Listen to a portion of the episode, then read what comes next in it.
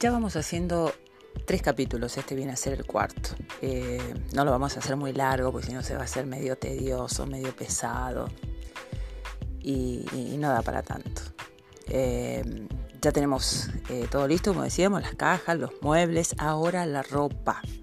¿Qué hacemos con la ropa? Toda en bolsa, toda metida, toda dada vuelta. Medio que no.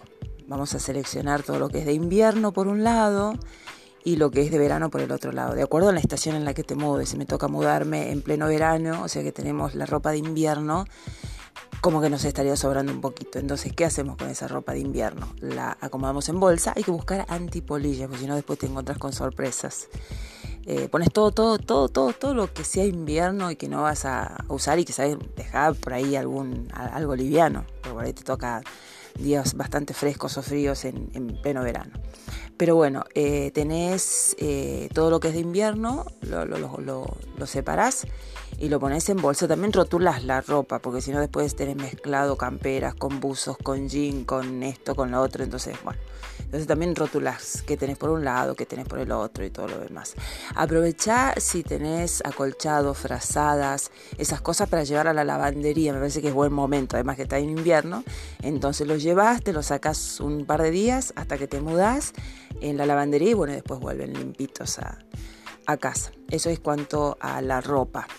Eh, el calzado, bueno, más o menos lo mismo. Separás lo que es de invierno, lo que es de verano y lo que seguramente, si tenés chicos, este, ya no vas a usar, por ahí lo, lo regalás, lo donás. O se ha puesto muy de moda esto de las ventas de garage, eh, idea de mi hija. Pero bueno, ese es otro, ese es otro tema. El tema es que eh, haces la, separas, separas todo de invierno y verano en cuanto a ropa y en cuanto a calzado. Bueno, hasta ahí ya tenemos casi todo listo.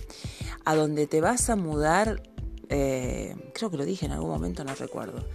El baño y la cocina tiene que estar perfectamente en condiciones.